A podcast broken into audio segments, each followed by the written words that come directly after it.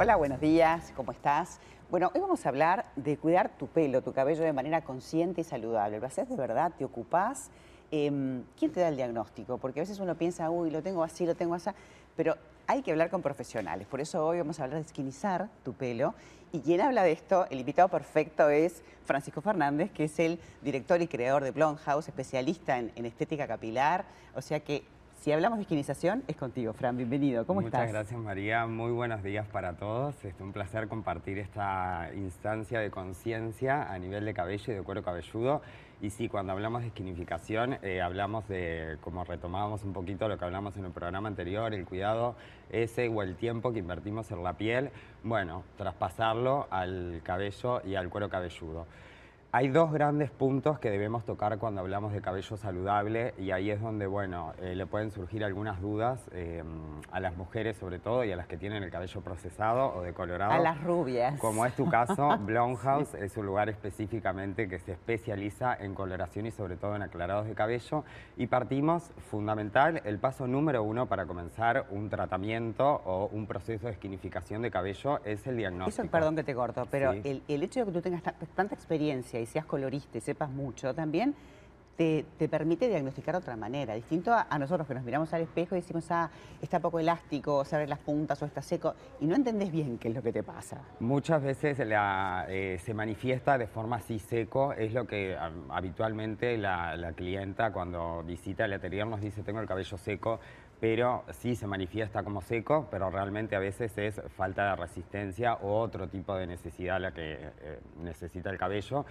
Por lo tanto, los tratamientos son sumamente distintos. Los tratamientos de nutrición son totalmente diferentes a los de reparación o de fuerza o de resistencia pero al nivel de manifestarlo, la clienta lo manifiesta como seco. Pero bueno, ahí es donde nosotros como profesionales, y eso sí lo debemos hacer nosotros, es indagar eh, la rutina de esa persona, qué productos utiliza en su casa, la edad de ese cabello, no es lo mismo un cabello que tenga un largo por acá, por acá, por acá.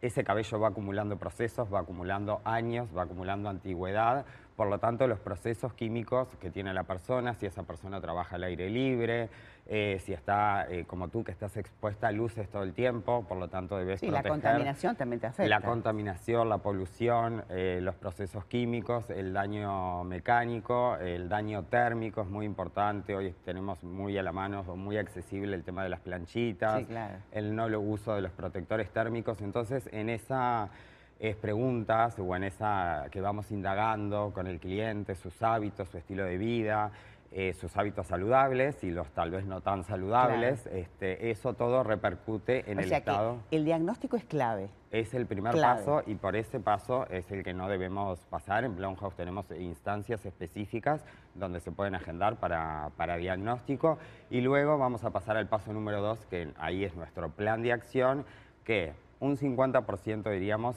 eh, depende total y completamente de nosotros, de ese buen diagnóstico y de qué necesidades vamos a cubrir con esos tratamientos y un 50% es el compromiso que esa persona o esa clienta va a prolongar en su casa de acuerdo a las necesidades que Hay tratamientos en el salón y en tu casa. Si vos te haces todo el diagnóstico, el tratamiento, después vas y te compras un shampoo de súper, y no estaría bueno, porque arruinas todo. Y vamos a explicar por qué. Las calidades que tienen, eh, si bien, bueno, tal vez no sean del todo malos a veces para la... No, pero si invertís en un procedimiento a veces Lo ideal sería sostenerlo con la misma calidad. Y lo usas, claro, si lo dejas en, la ducha y te lo usan toda la familia, no, yo el mío me lo llevo, me lo traigo y lo cuido. Claro, porque son específicos para tratar el, tipo de, necesidad o el tipo de daño que, que, estás teniendo en este momento. El daño no siempre suele ser el mismo, depende mucho de las etapas que estamos pasando a hacer la vida, si nos vamos de viaje, si estamos pasando un proceso de estrés.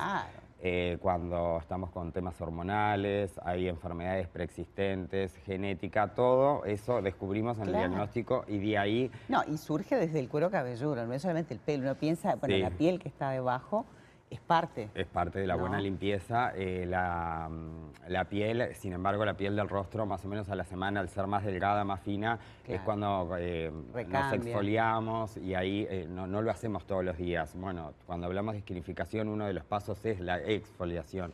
Pero no vamos a exfoliar ese cabello todos los días porque lo vamos a terminar dañando.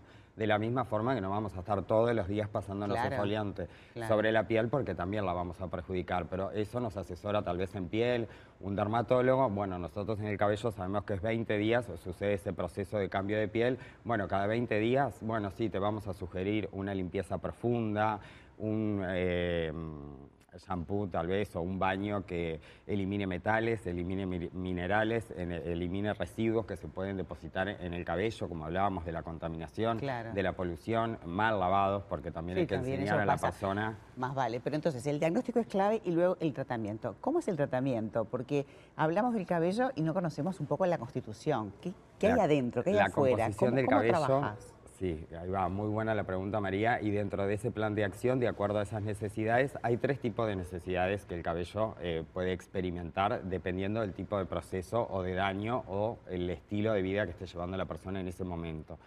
En el caso de Blomhouse, como sometemos al cabello a procesos de decoloración y de pH muy alcalinos, debemos ir hacia la corteza. El cabello tiene eh, internamente lo que es la corteza y por fuera la cutícula, que es lo que nosotros tocamos, lo que se ve en los cabellos saludables, alineados, brillosos, súper lindo, que con el Que tema del rubio, claro, flexible, con el tema del cabello rubio, eso se suele romper porque nosotros debemos ingresar a la corteza, a la parte interna del pelo para modificar esos pigmentos y convertir a esa persona que tiene el cabello castaño o Claro. castaño oscuro en rubio.